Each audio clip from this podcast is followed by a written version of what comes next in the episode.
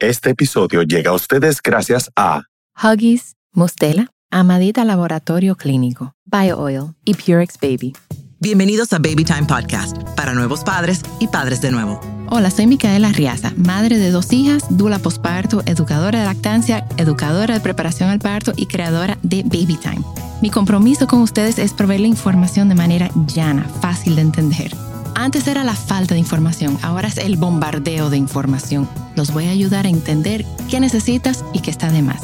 Bienvenidos. Bueno, pues como les dije en el último podcast, el de hoy sí está bueno, bueno, bueno, bueno. Me acompaña la doctora Priscila Rodríguez. Bienvenida. Hola, gracias.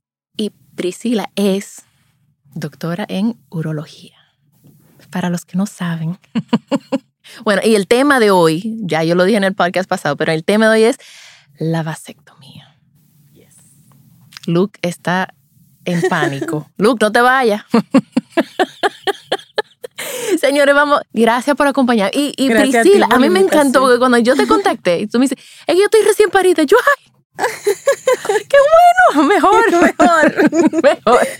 Em, de verdad que este es un tema que yo he querido hablar eh, en, en Baby Time Podcast porque hay muchos mitos acerca de la vasectomía. Mucho. Para los que no saben, la vasectomía es, bueno, tú Sí, la vasectomía es un método anticoncep- um, un anticonceptivo masculino eh, muy eficaz. Es un procedimiento quirúrgico eh, muy sencillo. Ambulatorio, es señores. totalmente ambulatorio. Sí, porque hay- vamos, yo, yo sé que la mayoría de mujeres, o sea, la mayoría de nuestros escucha, eh, oyentes son mujeres. Entonces, esto es para que tú lo compartes con tu esposo Claro. O tu pareja si ya ustedes llegaron al punto donde no quieren tener más hijos. Ujú. Y normalmente es, bueno, la mujer se prepara, la mujer se prepara, la mujer se prepara, pero los hombres se pueden preparar también. Claro que sí, y no es nada comparado con, con el procedimiento con- para el que se tienen que someter las mujeres. Es totalmente sencillo, te va caminando en con tus pies para tu casa al ratico. Ni siquiera te voy a decir el mismo día que suena que en la noche te vas. No, no, no, es a la hora. Sí. o a las dos. Y estoy hablando con, ¿cómo se, cómo se dice? Con causa, con conocimiento de causa, porque mi esposo se hizo la vasectomía. Excelente. Eh, te cuento, nosotros habíamos quedado, que de- íbamos, nosotros queríamos dos niñas, dos bebés. Salió la segunda y el trato era que si era parto, él se iba a preparar, se iba a hacer la vasectomía. Si era cesárea, ya que yo iba a estar abierta, Sí. me iban a preparar a mí. Pero a mí la anestesia me pone como chula. Entonces, cuando a mí me abrieron, él no había entrado todavía al quirófano y mi doctor dijo, te preparo. Y yo, ay, no. Ay, no. Ay, no, no, no, no. Quizá yo quiero otro después. Ay, no, no, no, no. Pero eh, yo estaba debajo, bajo la- los Ujú, efectos de. Ahí mismo yo también procedí a invitar a todo el mundo a la isla Catalina. O sea que yo estaba, Ándale. no, yo estaba chula, chula. Los amo a todos.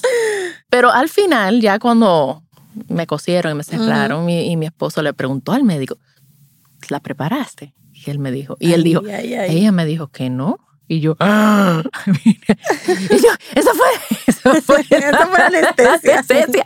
Pero ya yo estaba cerrada, no me iban a volver No, a abrir. ya, Claro. Entonces quedamos en que, bueno, bueno, lacté, que eso también no es un método 100%, pero Ayuda. ayuda. No vi mi menstruación por año y medio.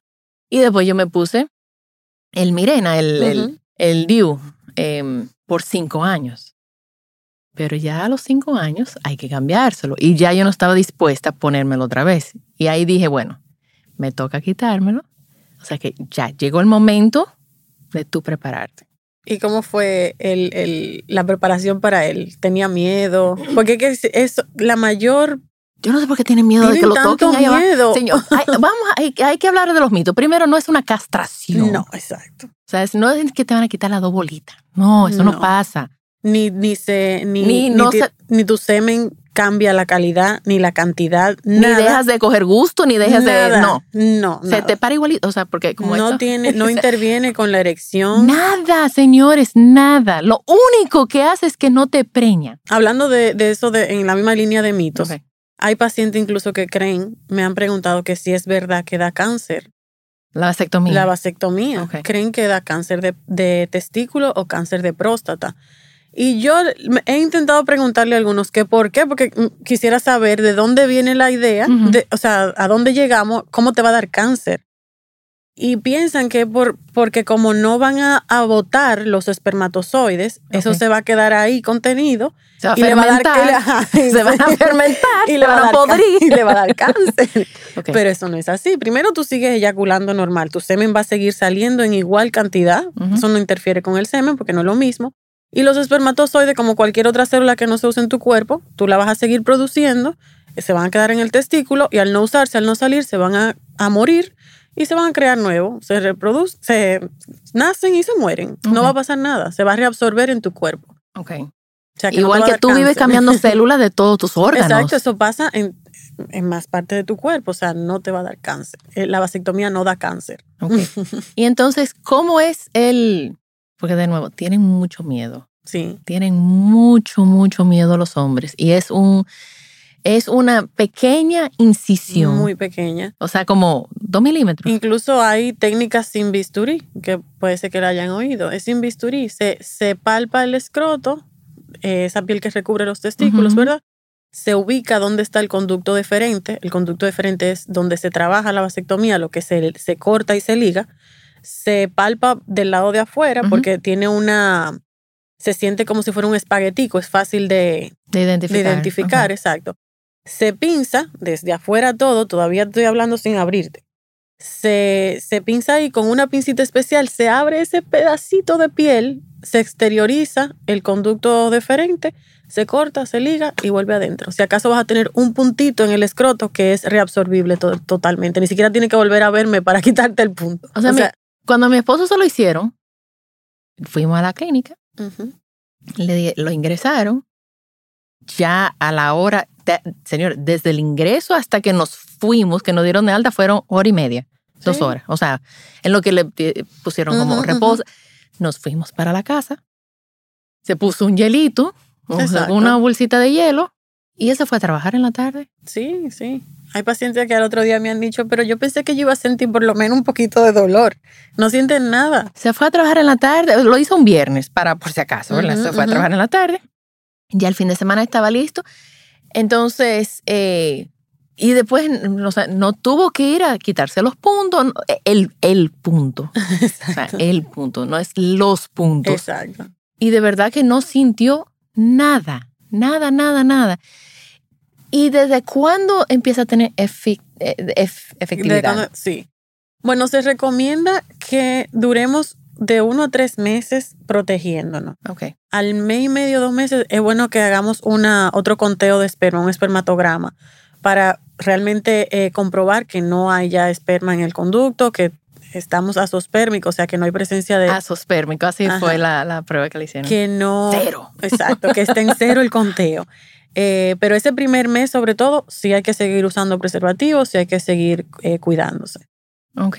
¿Y hay alguna manera de que se, se liguen otra vez o se vuelven a juntar que... En teoría sí, Ok. pero no te recomiendo que vaya, eh, que te haga esa cirugía pensando en que es reversible, porque eh, ya esas son técnicas más avanzadas, más costosas, no siempre se pueden lograr. Ya sería una, una anastomosis de los, de los dos vasos, o sea, volver a unir esos dos vasos que se te cortaron y se ligaron, volver con una cirugía microscópica, Volver a tratar de unirlo y ver si realmente va a haber efectividad de que vuelvan a pasar por ahí esos espermatozoides. O sea, mm, sí es posible, pero piensa que no.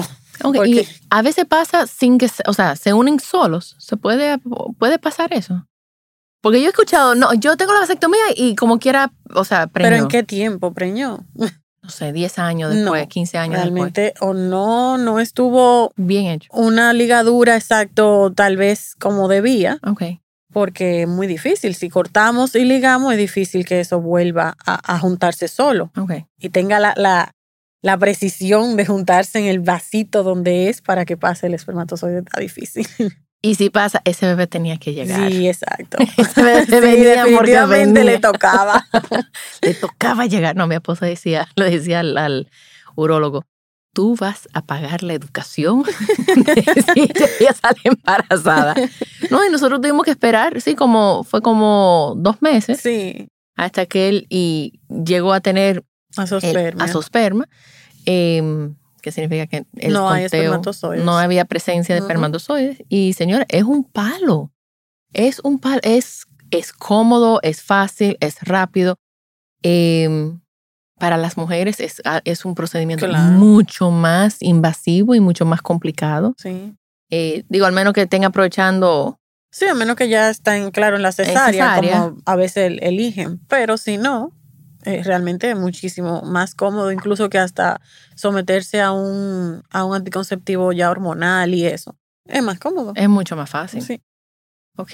¿Algún otro mito acerca de.? Vamos a ver los riesgos. La gente realmente tiene riesgo mínimo, como ya comenté. Los riesgos van más asociados a, como cualquier otra cirugía, a infecciones. Ok. pero es muy difícil ya que esa es una entradita bien pequeña, esa es como una cortadita bien pequeña, y uno le pone antibióticos. Siempre van a estar cubiertos con antibióticos que te van a cuidar la piel de cualquier infección.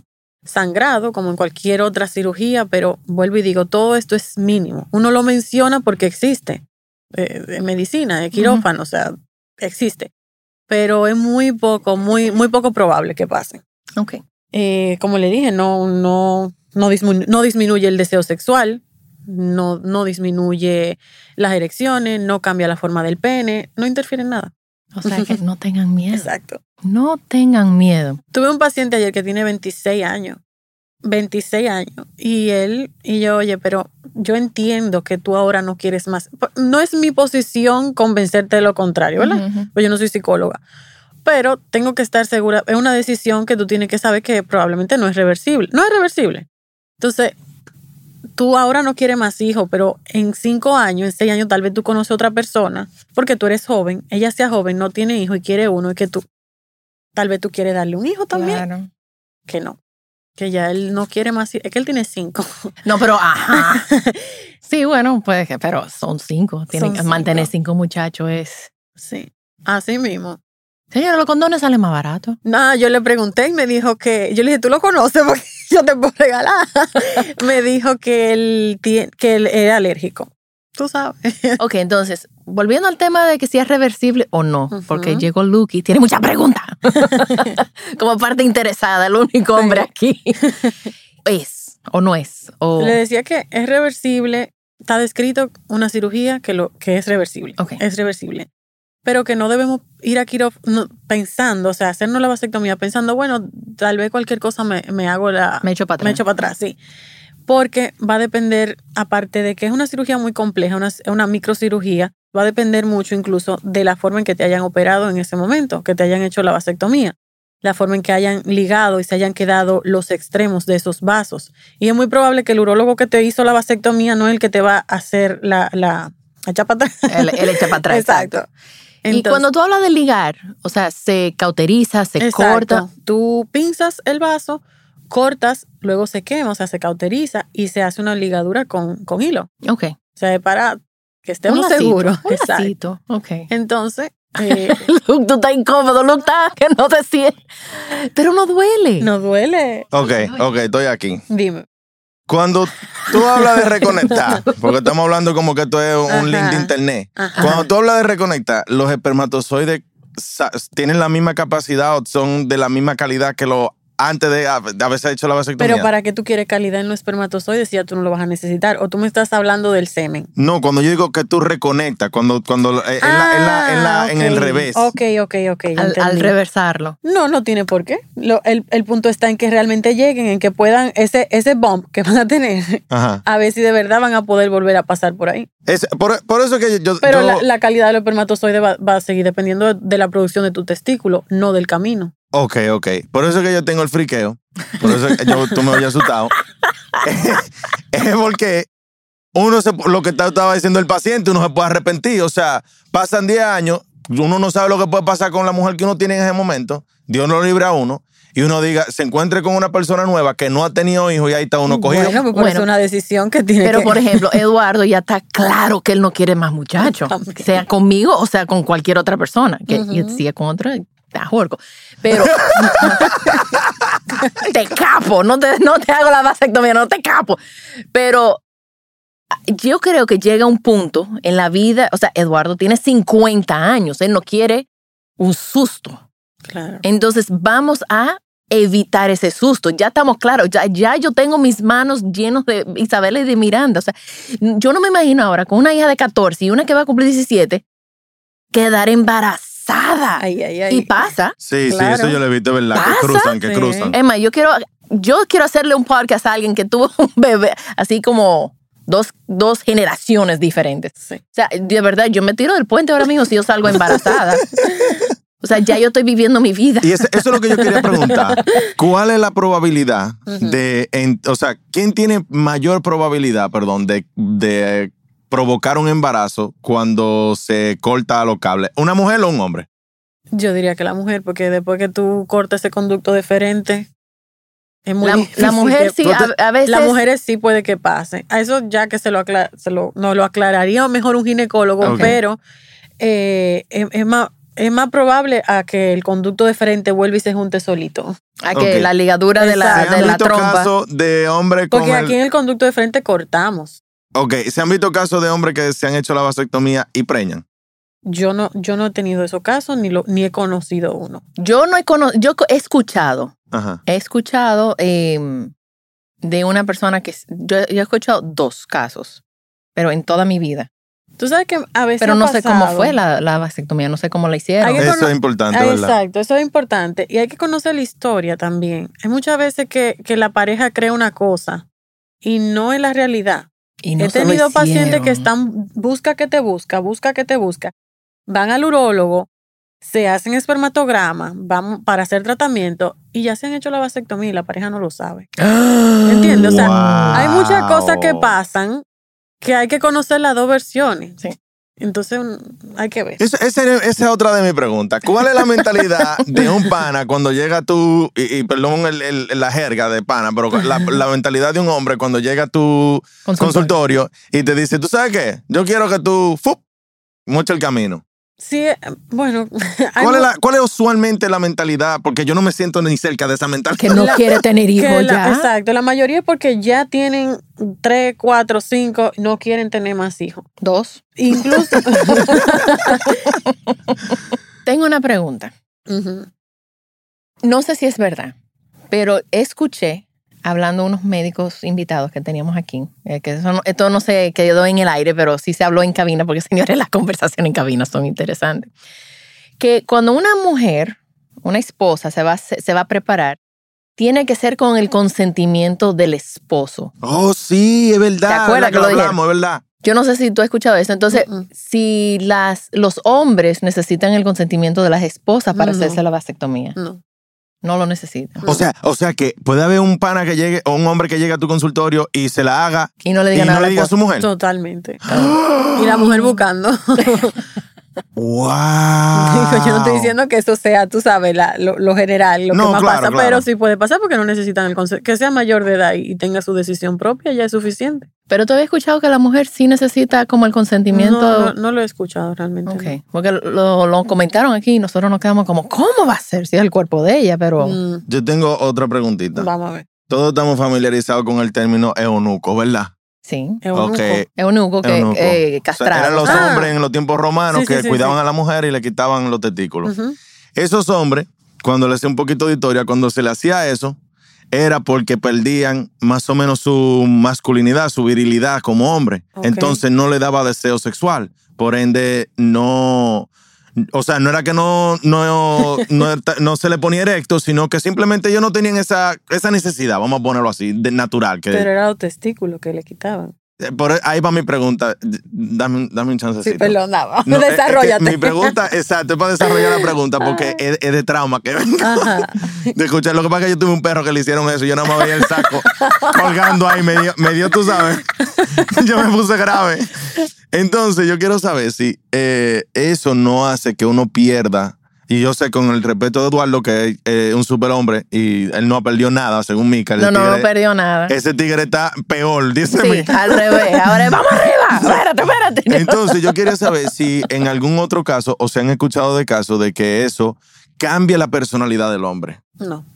Porque- Nada. Porque es que no te topamos los testículos. Y la Para hormona, nada. o sea, la, la testosterona, ¿verdad? Ajá, se, se exactamente. hace en los testículos. Exactamente. Es el conducto de frente. Solamente vamos. Es el calimetico. Exacto. Ok, explícame cuántos conductos hay, porque yo sé que está el nervio, está lo que cruza, las venas que Sí, cruzan claro, la el- sangre. el- el- está el, el paquete completo, pero so- eso se identifica, eso no hay perdedera ahí, porque tú lo sientes y se siente literalmente como un espagueti. Ok. Es una estructura tubular. Revísate, revísate, Tú te, búscalo. tú te lo puedes buscar y sentir y lo va a encontrar. Mujeres, agarren su sombra y búsquenle ese vasito que se siente como espagueti. ¿Y eso no tiene ninguna consecuencia en la próstata Sí. tampoco? No, en lo absoluto, porque ni siquiera están al lado. Ok, la cicatriz. No, no se ve. Yo he buscado, no se ve. Exacto. ok, bueno, eso, eso calma un poco también porque a veces uno cree que el aspecto físico podría cambiar. Claro. No un sajazo que te deja. No, Diga, para "Guau". nada. No. Ok, ok. No, ya, tú estás más tranquilo. Mm, bueno, por lo menos se me quitaron la para. La paranoia que tenía, tú sabes, de que eso podría... Porque más que nada... te, te- te quita tu hombridad. Eso o sea, es lo tu que yo hombría, creo, como que tú No, sabes, no, me va a quitar eh, lo que me hace a mí, eh, hombre, ¿me entiendes? Como Para lo- lo- nada. que me gusta ver deporte, que me gusta, tú sabes, da- darle trompa a algo para quitarme el, el pique, ¿me Para entiendes? nada. Como que- nada. No, porque tú sigues produciendo testosterona. Claro, y tu semen va a seguir saliendo igualito. O sea que eso en realidad no hace ninguna diferencia en lo absoluto. O sea, eso es simplemente una decisión de si quiero o no quiero tener más muchachos. 100%. Exactamente. Y ya. Llegaste Ya. a donde íbamos. Ok. ¿Se puede operar pensando en que sea Tú- tú reversible? lo- sí, claro. Y tú Oh. haces una reserva de espermatozoides. Tú puedes prepararte para ese momento. Claro, puedes- porque tú podrías dejar una esperma Frisada, frisada. frisada Exactamente. y hacer un in vitro. Exactamente. Oh, ok, ok. Pero también se puede operar pensando en, en revertirlo. Sí, claro. Pero- Pero, como te expliqué, sabiendo que no, No hay un 100% garantía. de, de No es garantía. Exacto. Ok. Pero se pudiera hacer el intento. ¿Es una operación ambulatoria? Totalmente. Te va el ratico caminando para tu casa. Incluso, ¿tú puedes tener relaciones ese mismo día? Mm, No. Al otro Es re- día. no, es recomendable que no, no sé en tu experiencia cómo fue, pero lo recomendable es por lo menos una semana, 14 días. Esperar, Sí. sin tener relaciones. Sí, depende cómo el paciente se sienta, todo va a depender del paciente, porque como no es algo que tú vas a estar muy injuriado ni nada, depende, hay pacientes que se sienten a los cinco días y, y no pasa nada. Ok. Pero yo lo digo por recomendación, no vaya a hacer cosas que entonces le dé un dolor y, ¿Por qué, y se eh, sientan ¿por qué podría dar incómodos. dolor? ¿Por qué podría dar dolor? Bueno, porque Hizo un movimiento gustoso. Exacto, y, y tú, déjalo. por más que no se sienta, por más que no se vea, estás operado. No todos los pacientes son iguales. Hay pacientes que al, otro, al mismo día trabajan como el tuyo y hay pacientes que, que, que están un poquito ñoñitos al otro día y trabajan a los dos días, por ejemplo. O sea, no todo el mundo Sí, es porque igual. pañoño busca un hombre. Add sparkle to your holidays with Boone & Sons Jewelers. A burst of color for festive holiday occasions and unique gifts they'll treasure forever. Boone & Sons Jewelers in Chevy Chase, DC and McLean and virtual shopping experiences by appointment at booneandsons.com. Gracias. No lo quería decir, pero Yo lo dije. gracias. Ey, ey. No, Ey, no se Uno sientan se pone vulnerable delante de la mujer No, de no, no, uno. no. eh. La, la mujer tiene gripe y tiene que cuidar los muchachos y la cosa. El hombre tiene gripe y ay, no. Pero es porque uno yo me es estoy muriendo. es el único sitio donde uno puede estar vulnerable delante de la esposa de Claro, uno. claro, no se sientan Mm. atacados, sigan siendo así, que uno lo añoña a todos. Pero para eso estamos, para ñoñarlo. Ok, ok. Entonces, eh, si es una operación ambulatoria, Ujú. es simplemente para no tener niños, eh, eso me deja una sola pregunta. Eh, y esto va un poquito más a largo plazo. Cuando los hijos que ya uno tiene pregunten, papi, ¿y por qué tú te capaste? que no escapar. Eso es capaz, casi. No. ¿Y cómo Ok, ¿Por tú? qué tú te lo, por qué tú te... Ah, no, mis hijas saben.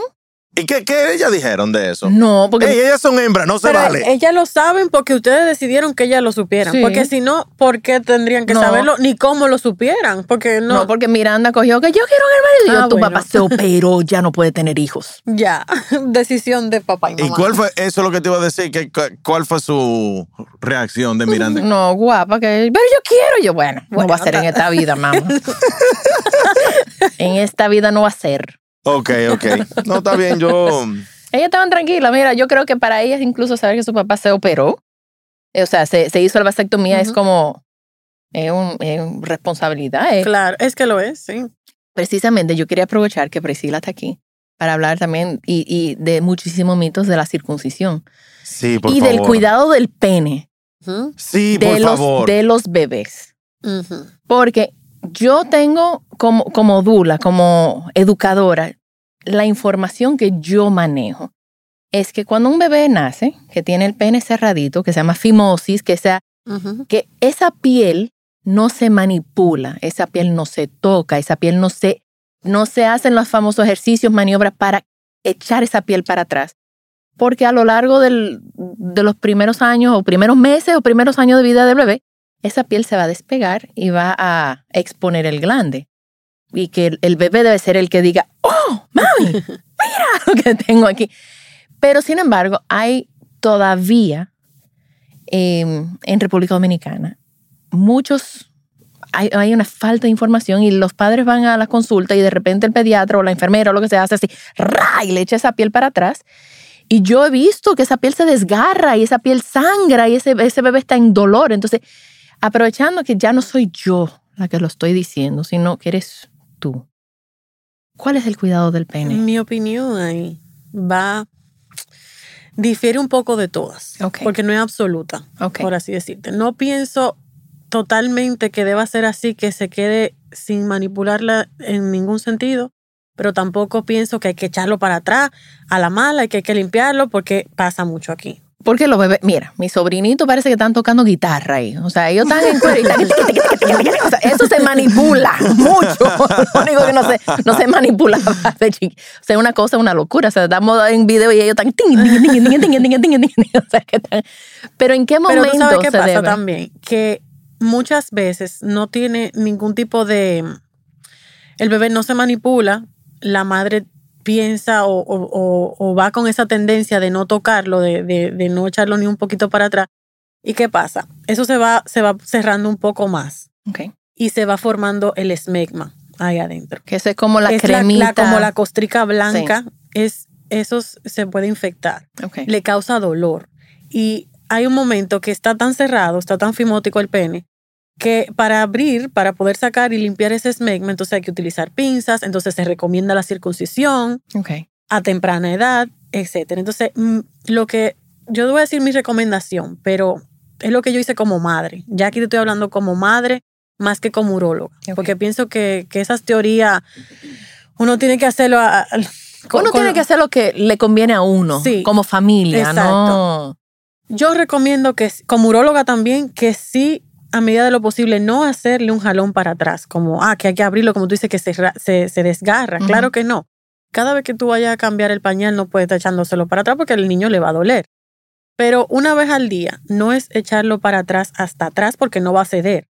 Porque está poqui- está pegado, pegado. señores, está pegado. Es un poquito hasta donde la piel, la piel te lo va a avisar. El, Donde el- hasta el se va abriendo esa piel. Exacto, higienizar esa parte de ahí. Esa cabecita que se asoma.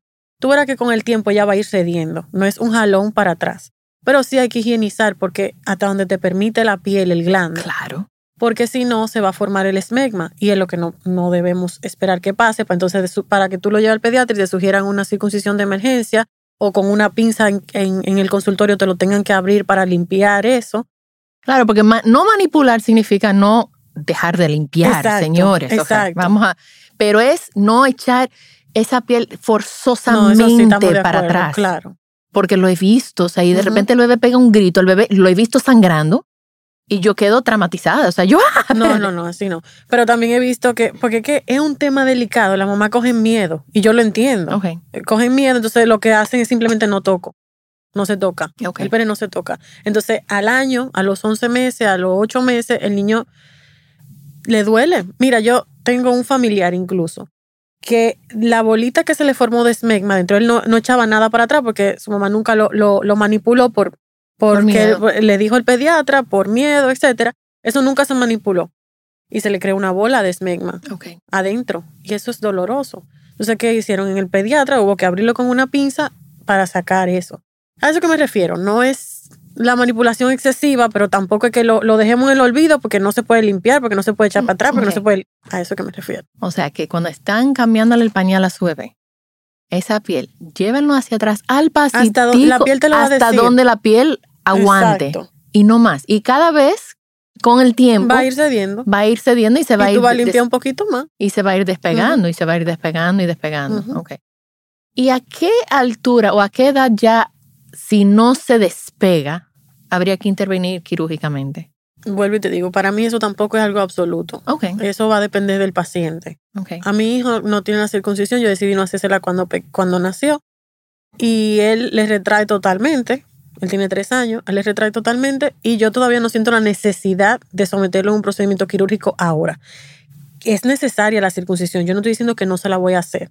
¿Por qué es necesaria? Ya hablando entonces como uróloga, la, la circuncisión sí trae muchos beneficios, tanto de, de prevención de infecciones, tanto para ti como tu pareja. Ahí hago un, un paréntesis, ya que este podcast lo, lo oyen muchas mujeres.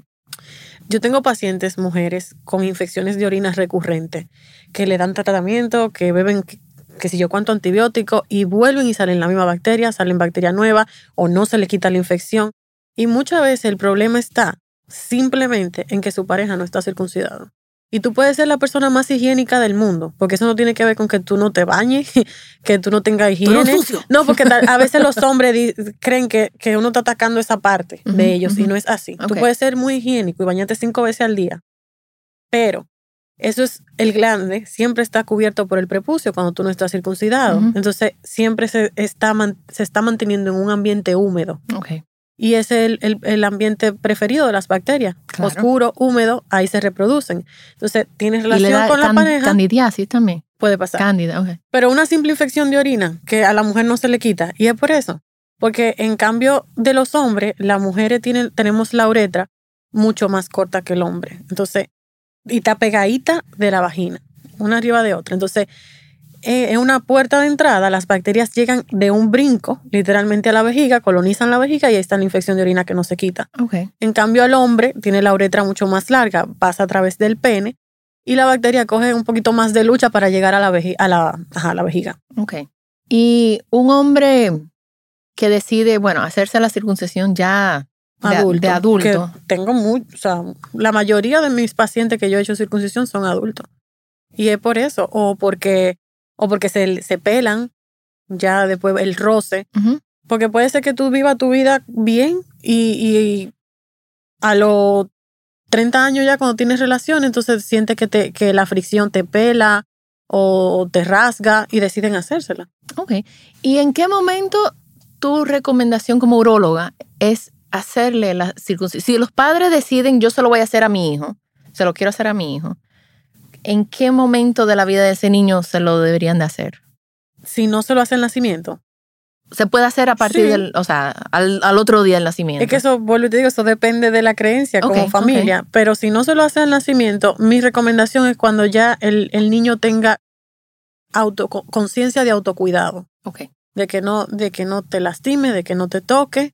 En lo que esos punticos eh, eh, curan. En un niño es, es una recuperación bien sencilla, porque esos punticos pegan de una vez, como quien dice. O sea, una recuperación mucho mejor que en un adulto. Y pro y contra de hacerlo recién nacido y hacerlo más mm, mayorcito, o sea, por la que no, por la razón principal, que es la que yo diría, yo pienso que cuando el pene es tan pequeño, tú no, no tienes esa precisión de saber cuánto prepucio cortar y que quede bien. ok.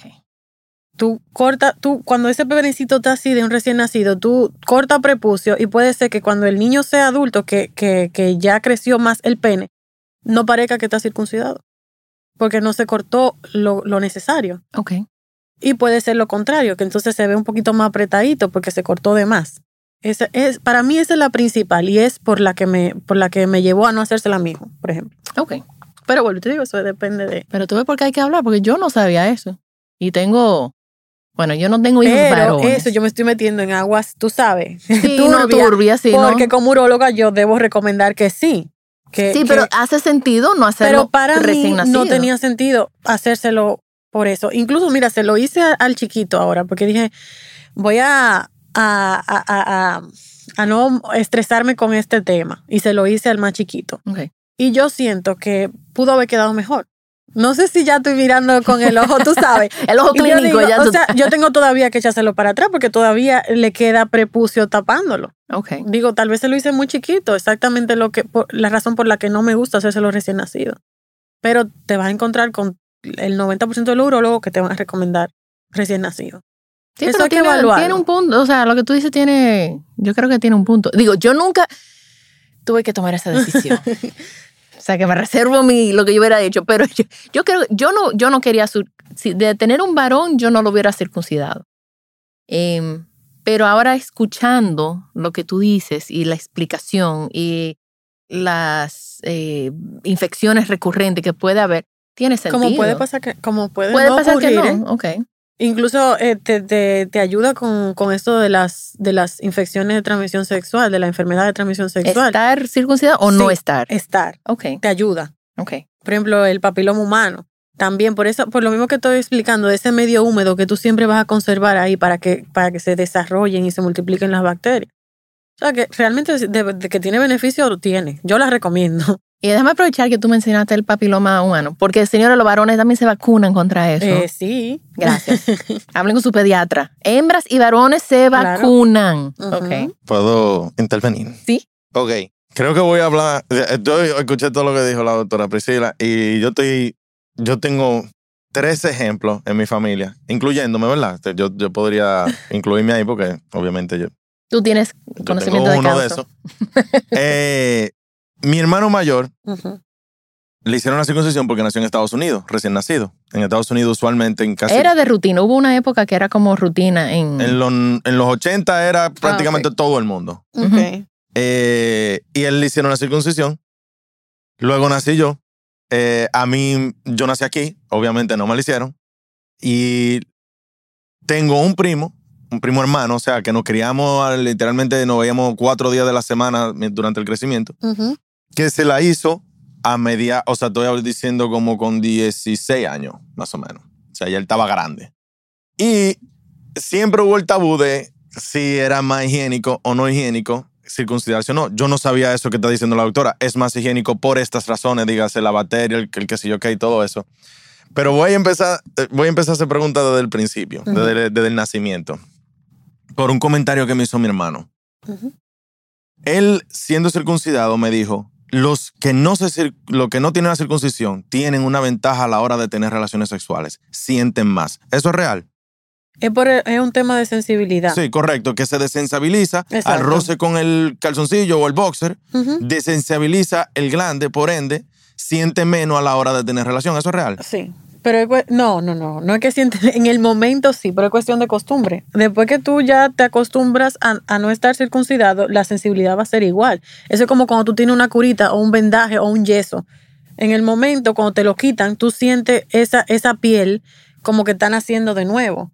Tú sientes esa sensibilidad. No, esa- eh, mi pero hermano cuando- se lo hizo recién nacido, so él no sabe lo que es el, el- el- la cura. Él no tiene la diferencia. Él no pero, Él no tiene. sabe con pero lo por, que- pero por lo mismo él no sabe la diferencia. ¿Cómo él sabe que siente un, un, un no circuncidado? Porque él lo explicaba de la siguiente manera. ¿Tú, ves, tú, tú has tocado guitarra? No. Ok, cuando uno toca guitarra, Sí, que le te como unos los- callitos sí. en los dedos. Ajá. Eso al principio duele, ¿verdad? Y luego uno no duele. Y yo noto que cada persona que va a tocar una guitarra por primera vez dice, ay, me duele, porque siente más que yo. Entonces, me imagino que él viene desde esa perspectiva. No sé exactamente cómo explicarte lo de, de la perspectiva, entiendo. pero él viene desde ahí como yo tengo un, un- Una un- desventaja. una desventaja porque me toma más eyacular, me toma más que, eh, Pero que él no tener una sabe. erección. Pero él no sabe. Él no es sabe. una teoría. Es su Él teoría. tiene su teoría. Yo lo entiendo. Entonces, la, la otra que tenía eh, es lo de la higiene. Eso sí lo había escuchado mucho durante mi crecimiento, que el hombre que no está, que, ajá, no está circuncidado no tiende a no ser higiénico, dígase. Y voy a, porque quizá es lo que tú dices mucho tiene que ver con la crianza, Exacto. de sí. que tú te lo debes de lavar, inclusive hasta antes de tener relaciones sexuales, porque uno orina y obviamente hace muchas cosas durante el día que pueden ensuciarlo. Sí. Entonces, si uno tiene eso sucio y lo, me imagino que lo entra, obviamente toda esa suciedad se le pasa, ¿no? A la mujer. Ese es otro punto, que déjame hacer ese paréntesis ahí, como mencionaste en la orina. Cuando un paciente no está circuncidado, eso, el hombre a veces cuando orina queda goteando un poquito y a veces es sin darse cuenta ya cuando se sube la el última gota pantaloncillo. del calzoncillo. Un paciente circuncidado, esa, esa orina se va a quedar en el pantaloncillo y ahí se seca. En un paciente que no tenga la circuncisión, eso se va a quedar guardadito ahí en su glande. Ya. Entonces, por eso te digo, tú te puedes bañar cuando tú llegas a tu casa y cuando- antes de salir, pero igual hay un porcentaje que, que no es tu higiene personal, Si no es sino simplemente es la, tu el anatomía. diseño. Exacto. Ah, Ahí va otro. Mucha gente, yo- que yo esto lo y de verdad yo estoy hablando medio focal aquí porque yo, yo no sé, aquí esto lo oye mucha gente y se va a enterar de mucha intimidad de uno, pero bueno. Es pa- eh, yo creo que todo es por la ciencia. Claro. Entonces, eh, eh, no debiera de recomendarse, porque tú me lo esto viene hereditario de familia en familia, de que si uno orina luego de orinar, contrale, sécalo en el calzoncillo, porque tú sabes que se te van a quedar par de goticas. ¿Qué usted cree, doctora? Ya esas son conductas que tú como persona lo, lo haría, pero O sea, sí, yo- yo- hay pacientes hasta que se limpian con un papel. Eso lo y que eso digo. no está mal, eso está muy bien. Lo que pasa es que dile a un hombre, dile a un hombre que, que se ande secando eh, el pene cuando haga pipí, porque todos sacan eh, eh, la hombría ahí. Ajá. ¿Tú sabes? No, eh, Ajá, entonces díselo. Pero es que eso es antihigiénico, hasta yo mismo me Claro. siento medio asqueroso con eso mojado ahí. Pero eso eres tú, y son cinco más, diez más, pero La mayoría no no, es es una así. conducta, exacto, que tú vas a predicar en la consulta, más bien tú predicas la, la circuncisión, ahí no hay fallo. Oh, Porque ok. yo te puedo decir, sécate, tú lo vas a hacer. Quizá tú sí, pero la mayoría Ajá. no. Ok, ok. Entonces, eh, en el paciente que se opera o que se circuncida ya más adulto, escuché de varios problemas que yo quiero que usted me, me diga si eso es real, si no, si- o cómo usualmente pasa eso. Uno de ellas es cuánto tiempo hay que esperar para que el pene esté erecto otra vez. No, erecto va hasta el otro día, porque eso tú no lo tú no puedes parar Y las no se rompen los puntos. Tú tienes que tratar de, dentro de lo posible, sé que, que no es posible 100%, controlar las erecciones para que sea menos doloroso. Pero generalmente uno hace una sutura a prueba de eso. No, no puede pasar que un puntico u otro se te abra. Uno trata de que en la cirugía hace una buena sutura. Pero no te estoy diciendo que no va a pasar, porque puede pasar. Tú lo que tienes que cambiar es los pensamientos. Sí. Piensa en otras cosas. Puede pasar. ¿Cuánto pero tiempo el tiempo de en un adulto o, o ya Ajá, pero- adolescente? ¿Cuánto el tiempo de recuperación más o menos? Va a depender del paciente, de la Un aproximado. cicatrización. Pero 15 días entiendo que, que Ay, mi bien. madre. 15 días con hay Aunque que yo recomiendo, dependiendo del paciente, porque vuelvo y te digo, hay pacientes que a, a los 15 días no, no parecen operados y hay pacientes que a los 30 días todavía Sí, cada cuerpo. es que cada cuerpo es diferente y la, y la, la cicatrización de cada persona es diferente. Yo digo 30, 30 días para volver a tener relaciones. Ok. Antes de eso no, para que no vaya a perjudicar el, el- el trabajo que se hizo. Y masturbación también incluye eso. Sí, ¿verdad? claro, claro. Ok. Entonces, una cosa, ustedes cortan el frenillo Sí, cuando se circuncisa. ¿Qué es lo que el frenillo? El frenillo. Yo conozco el frenillo de la boca, pero hay otro frenillo. Sí. El prepucio está agarrado en la parte de, ¿verdad? de, de atrás del, pene, con, se une así, hacia arriba con el frenillo. Hay personas que lo tienen más pronunciado, que incluso eso dificulta que se retraiga completamente porque el frenillo le hace, le hace fuerza hacia arriba. Entonces eso se, se corta y así el, el prepucio va a bajar completo. Uh, Eso se hace- lo hacemos incluso antes de realizar el corte, para eso mismo, para poder. ok. Ok. Mover Entonces, el- eso me lleva a mi siguiente pregunta. Cuando el, el prepucio, ¿verdad? De la piel, ¿verdad?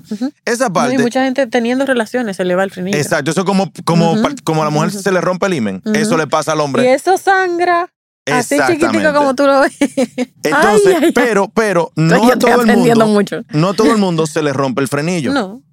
Eso no, no, o sea, hay posibilidad de que ese frenillo se rompa a través del tiempo. Sí, a un paciente que no tiene la circuncisión. Porque Ajá. si te hacemos la circuncisión, No, se no, te un paciente que no tiene la circuncisión. Sí, claro que sí. Hay pacientes, muchísimos pacientes que se le va en una relación sexual con vigor. Con, con vigor, con ímpetu. Y hay gente que llega hasta viejo y se muere y no se le rompe. Exacto. Eso depende de la cada quien. Este podcast lo van a compartir con muchos esposos. Yo estoy segura que sí. que no van a Eh, entonces, eso me lleva a, a mi próxima pregunta. ¿Y eso se puede manualmente despegar? O sea, haciéndole no, fuerza. claro que no. Eso sangra, o sea, eso es- parece una, una Un cosa matadero. inofensiva, pero ah, eso sangra, sangra. Sí, porque Los una pacientes vena. llegan de, de- de tener su relación sexual, llegan a, a la emergencia sangrando porque se asustan. Pero eso, se, eso cicatriza solo. Depende qué tan rasgado esté. Puede ser que con compresión en tu casa ceda, pero si no necesita un caute que te lo cautericen un poquito. En quirófano, como se hace con la circuncisión, sí, sí hay que ponerle cauterio. Ok, pero entonces a todos los niños no circuncidados sí se le, se- el resto se le despega de- del glande, ¿verdad? No todo. Bueno, yo he visto niños que no, que hay que hacerle la circuncisión. Oh. Pero eso, hay casos y hay casos. Vuelvo a, a eso. Bueno, señores, aquí hay mucho, como tela de cortar. o sea, tenemos mucho de dónde cortar. No, mira, esto ha sido fuerte, en verdad. Esto ha sido fuerte, esto ha sido una súper, súper buen. Debiera- la doctora debería hacer una lista de, de, de higienización a los no circuncidados. Mire, haga esto, si hay que hacer con un papel. Claro. haga que- Y lo vamos a compartir. Ok, para terminar, ¿dónde, ¿dónde se pueden comunicar contigo? Me pueden buscar en Instagram. eh, ahí están mis contactos. eh, pueden hacer la cita directamente conmigo. Me pueden escribir al, al DM. Estoy en la clínica Corominas, ahí en Naco. ¿Cuál es tu Instagram? Eh, doctora punto Priscila Rodríguez. Priscila con una L o dos L? SC y doble L. SC y doble L. Entonces, ya saben, mujeres y esposos y mujeres y hombres pueden hacer cita con la doctora. Y, Estoy en Corominas y en Clicid. ok, ok, buenísimo. Pues no tengo palabras para agradecerte. Esto era un Gracias podcast que yo quería hacer de hace muchísimo y yo estaba buscando y buscando y buscando un urólogo, uróloga y, me- y estaba encantada que fueras tú y también como recién parida y como mujer y a mí me encantó. O sea Qué que bueno. nada, Gracias muchísimas por la gracias, por venir y, y nada, señores, nos seguimos escuchando. También estamos en babytimerd.com con nuestros talleres online, donde yo y todo el equipo estamos disponibles para ayudarlos a sobrevivir el posparto y todo lo que conlleva. Gracias por acompañarme. Por favor, comparte este episodio con alguien que necesite escucharlo. Nos pueden seguir en las redes sociales como BabyTimeRD. Baby Time Podcast es grabado en Pinktree Studio.